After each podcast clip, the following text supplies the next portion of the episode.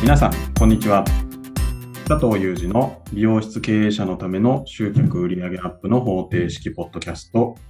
今回も始まりました。ナビゲーターの山口です。この番組は美容室の経営者さんに集客や売上アップのヒントとなる情報をお届けします。お話しいただくのは最短4ヶ月で売上を100万円以上アップさせる美容室専門コンサルタントの佐藤裕二さんです。佐藤さん、よろしくお願いします。よろしくお願いします。はい。今日はね、今、不倫がいろいろ問題になってるじゃないですか。なっていますね。ね男としてどうコメントしていいかはちょっと微妙なとこもあるんですけど、はい、僕結構自然が好きなんですよ。はい。。で、まあ絶対じゃないですね。もう鳥みたいにつがいでずっと行く動物っていうか生き物もいると思うんですけど、はいあの、ほとんど植物も含めてですけど、はい。もうなんか、自分の子孫を残すために、なんか一夫多妻って結構あったりするじゃないですか。あ、動物界はそういうのが多いってこと多いですよね。多いと思ってるんですよ、僕。はい。植物なんかも別にこのおしべだけって限らないじゃないですか。あっちのおしべ、こっちのおしべ、こっちうん、して、まあいい子孫を残してくるっていうパターンじゃないですか。はい。するとなんか男ばっかりの都合みたいですけど、不倫って、不倫するってことは相手もいるってことじゃないですかね。相手がいるわけじゃないですか。男からすると女性が相手になるけど、はい。例えば僕が不倫していたら、必ずその相手のには女性がいるわけじゃないですか。はい。だから、やっぱりオスもメスもやっぱりそういうの求めてるとこあるんじゃないかなと思って。なんか、収まらないもののような気がするんですよね。はい、ただやっぱり、自分の立場とかいろいろあるじゃないですか、こう。考えないとそれまずいことになるだろうなっていうのは重々わかるんですけど、はい。そんな言い方すると女性に怒られちゃうかな。わかんないけど。でもね、夫婦、結婚して夫婦でも絶対そんなこと考えられないっていう男性もいるだろうし、はい。女性もいるだろうし、な、なっていうところもあるんだけど、でもすごいですよね。最近芸能界では結構騒がれてるじゃないですか。なんかすごいですよね。芸能界でこれだけいるっていうことは、一般ピープルに入れるとものすごいことになってるわけですよね、きっとね。うん、気をつけてくださいね、山口さん。気をつけます。はい、見してください ね。あんまり深掘りすると、なんか女性から反感買いそうだから、はい、この辺にしておきます。そうしましょう。はい今日の本題はどんな感じでいきましょうか今日のね、本題はですね、まあ僕の会員さんからもそうだし、うちの経営してる人もそうだし、それから最寄りのショッピングセンターなんかもそうらしいんですけど、はい。この6月、売り上げがすごいらしいんですよ。おすごいというのはものすごいあの数字が上がってるってこと、急に。おうちの店もそうだし、まあ、美容室ももちろんそうなんだけど、はい、コロナショックじゃないけど、反動だと思うんですよね。まあ、お金を使いたいって思ってる人が、特に、例えば服関係だと、あの、季節が、まあ、寒かったところから暖かくなってなんて季節の変わり目でなんか自粛がすごい入ってたじゃないですか。はい。そういうので、こう、もうストレスがぐーっと溜まってたんでしょうね。溜まりますよね。でバッカーンって爆発したみたいなところがあって、うんでネットなんかだとすごいですけど結構その海外のショップ見ててもやっぱり売れなくて在庫抱えちゃってるんでしょうねいろんなものをあそうなんですまあそうですよねお店が動かないわけですよねそうそうだからすごいものをいろんなものセールしてますねああ僕はあのちょっとメーカー名わかんないですけどこの間ネットでイギリスかイギリスからスニーカー買ったんですよはい、おしゃれですね。一応定価3万円とかするんですよ。はい。いや定価ですよ。はい。 3万いくらとかするんだけど、それがね、9000いくらとか。おお。英語のサイトだから僕読めないんですよね、全然。はい。だからちょっと知り合いにあの、帰国子女がいるんで、はい。それを送ってですね、全部よ通訳じゃなくて読んでもらって、はい。で、まあ、それで変えたみたいな。すごい。だから、でもやっぱりそういうところって、やっぱりこう、売り上げアップのヒントがいっぱい隠されてて、おうで、美容室なんかも今やっぱりお客さん増えてる、店が多く、多いっていうのを聞いてるんですけど、はい。あの、なんか黙って来てくれる時って、まあ美容室に多いんですけど、まあ例えば今日10人入ってるから30人予約入ってるから、てんやわんやだぞってガーってやって、とにかく早く返さなきゃ返さなきゃってやっちゃって、はい。売り上げ上がった上がったよっしゃって思って喜ぶ人多いんですけど、はい。何もしないでお客さん来るんだから、こんなチャンスってないじゃないですか。そうですね。ですよね。やっぱり労働対価だけで考えたら、なんていうか、やっぱり人数で売り上げってきぱっちゃうから、はい。マークアップっていうのを今戦略としてすごく有効だと思ってるんですよね、僕は。なるほど。たただ来て、あの、なんとかこう、オペレーションして返すだけじゃなくて、そこにプラスアルファで何かできないかって考えるってことですか。そうです、そうです。本来だったらお客さんが例えば10人しか来ないから、例えばチラシとかなんか反則費かけて新規で集めて15人にしよう、20人にしようってするわけじゃないですか。はい。でも今は向こうから寄ってきてくれるんですよ。はい。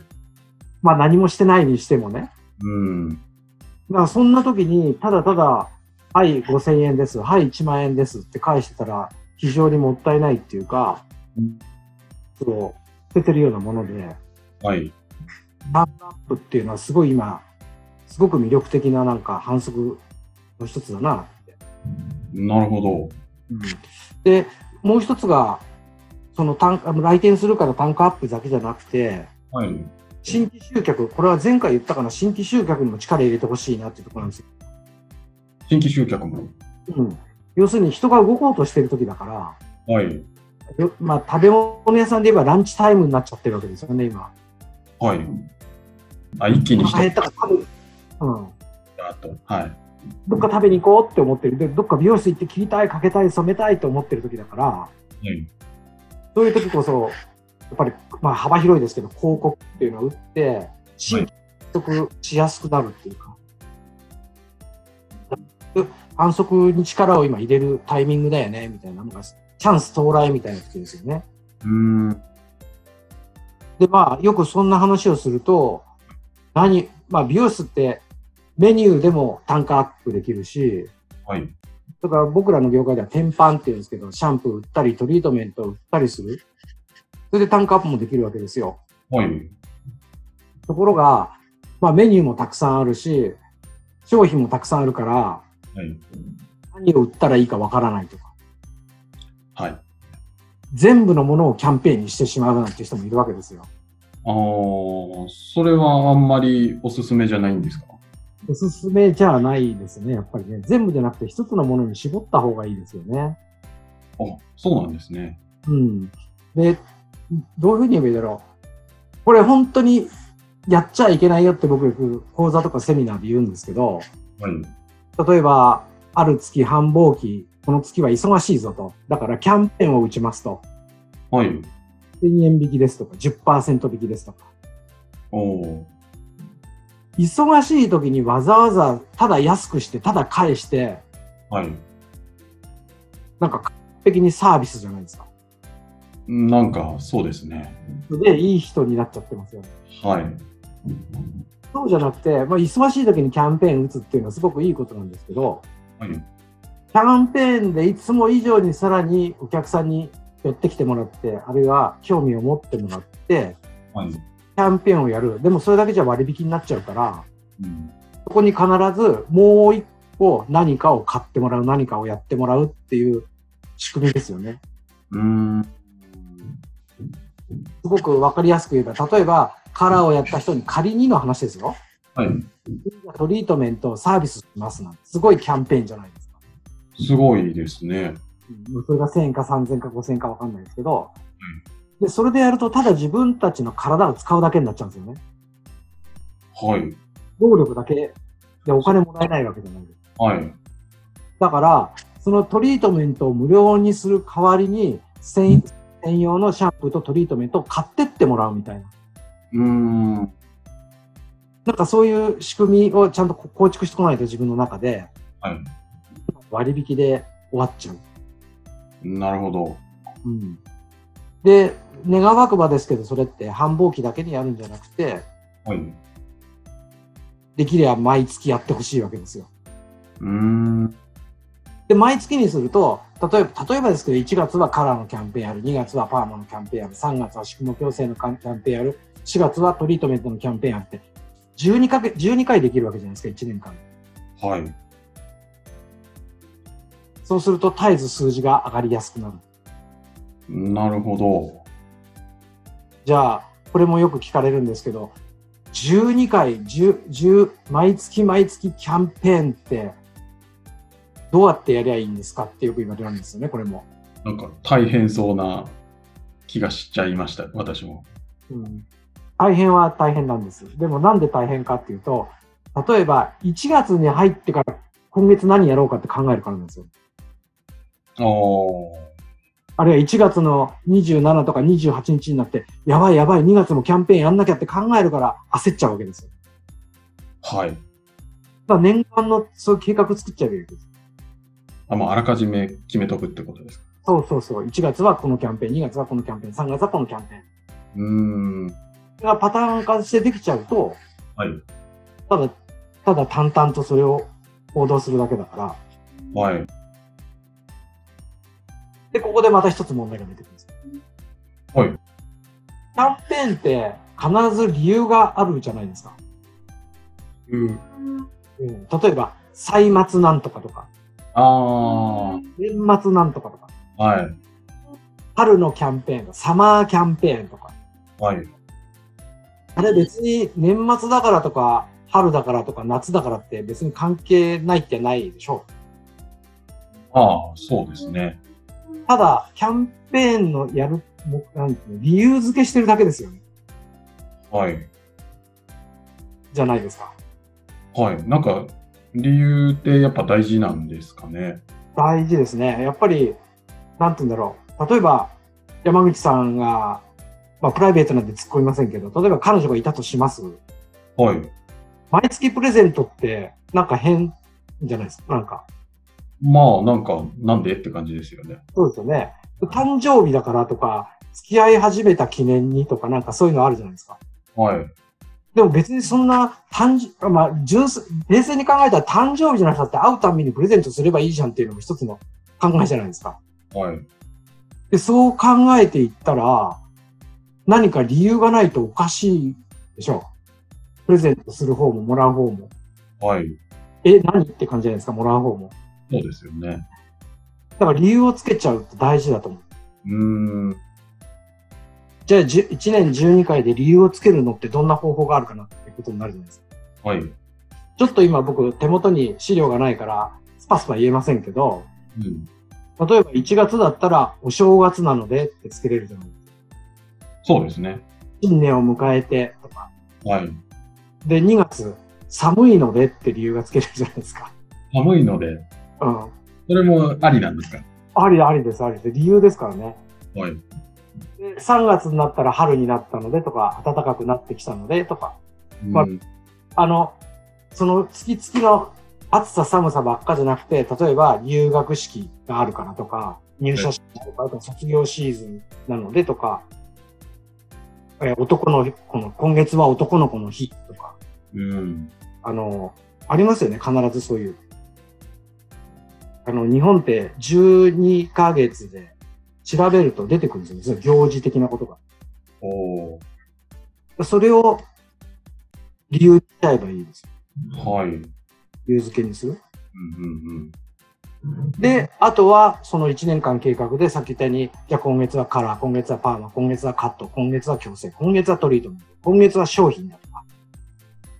っていう風にやっていけば1年間を通じて、キャンペーンが出る。はい。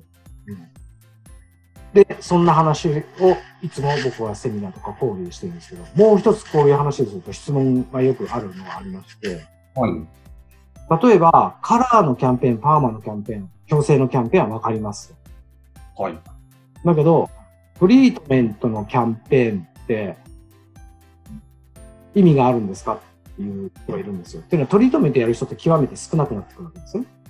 はい。だから、それ少ない人のためにやって意味があるんですかって言うんですけど、うん。例えば今トリートメントが、まあこれ極端ですけど、無料になるとか半額になるとか1000円引きになるなら、はい。今月パーマかけに行っちゃおうとか、あーカラーをじゃあしに行っちゃおうと。で、ついでにそのキャンペーン中のトリートメントもやってもらおうと。はい。っていうきっかけになるじゃないですか。確かに。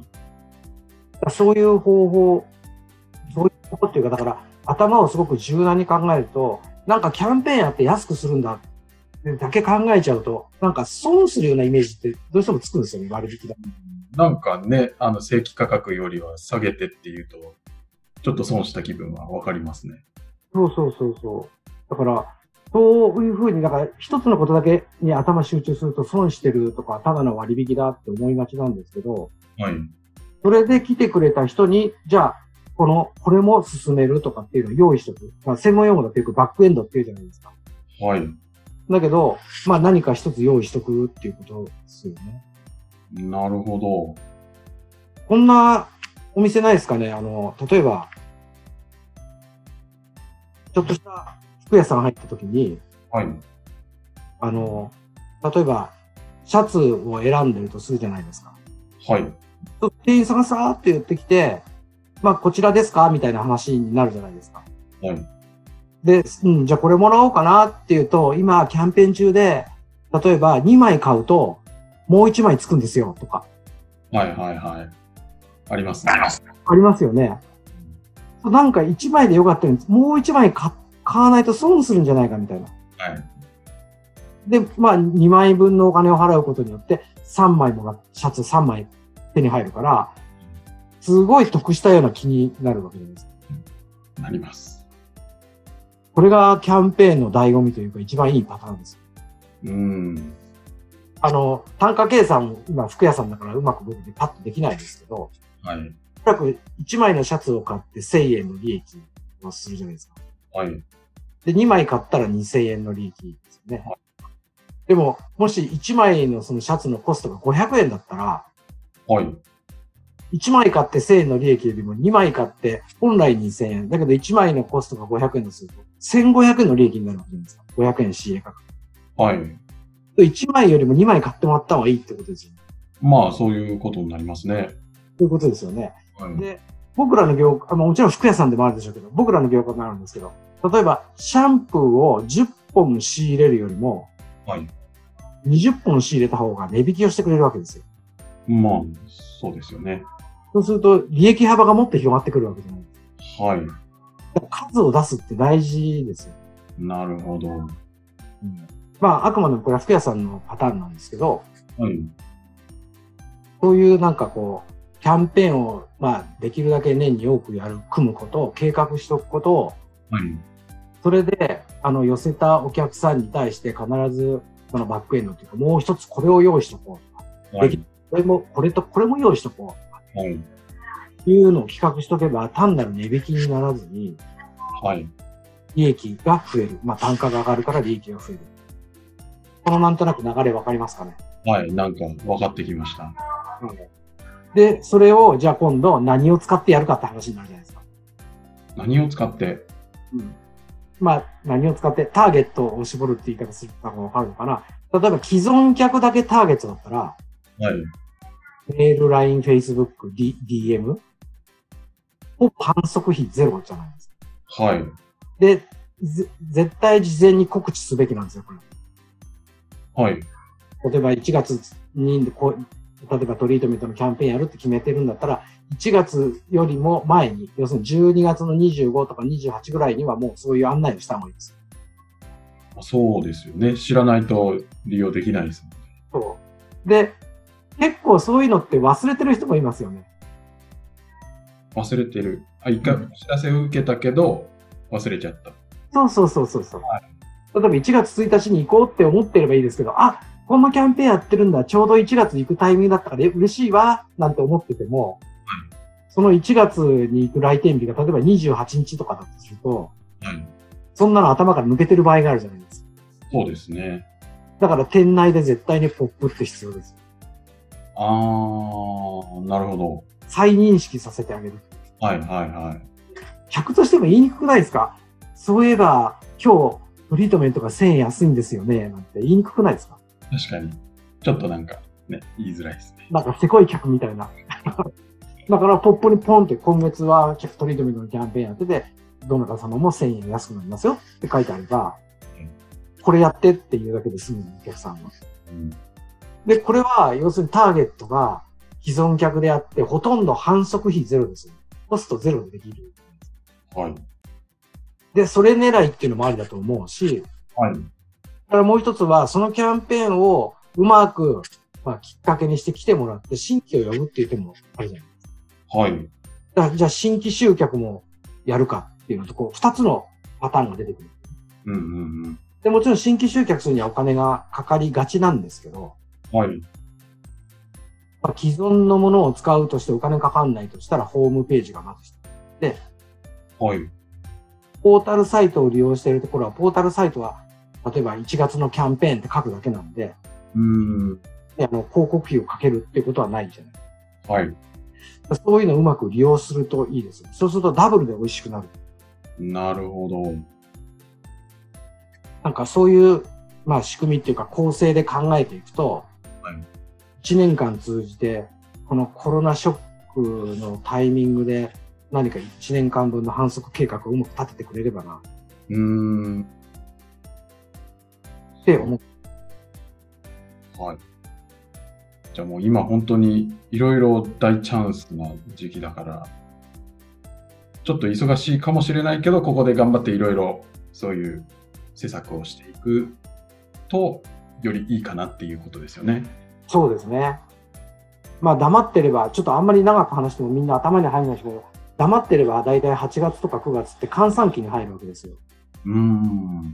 いや、じっと耐えてるんですよ。はい。もう、もうこの、この、今月は暇だからしょうがないとかっつって。はい。だけど、例えばこの6月、7月、お客さんが、いつもの月よりは来るだろう月だから、はい。その人たちに8月、9月のなんか案内を手渡しちゃえばいいですうーよ。ん。そんなことやりますよ。そうすると8月も、黙ってても来る人はもちろんいますけど、はい。じゃあ8月も来ようかなって思う人が出てくるわけです。だから、なんか、ある意味、コロナショックをうまく利用すると、すごく売り上げアップの、なんていうんですか、チャンスがすごい今寝っ転がってるな、みたいなうんうんって気がします。うん。なるほど。はぜひこれを聞いていただいている方は、このチャンスを掴んでいただいて、そうですね。この、いつからですかね、3、4、5のちょっと辛かった時期をひっくり返すというか、そうですね。こう、挽回して、さらにその後は、あの、プラス10%、20%、30%アップだっていうことをね、ずっと続けていってほしいですよ。はい。はい。ありがとうございます。はい。はい。では、最後にお知らせです。えー美容室経営者のための集客売上アップの方程式ポッドキャストでは、皆さんのご質問をお待ちしております。ポッドキャストの詳細ボタンを押すと質問フォームが出てきますので、そちらからご質問いただければと思います。それでは、今回はここまでとなります。また次回お会いしましょう。ありがとうございました。ありがとうございました。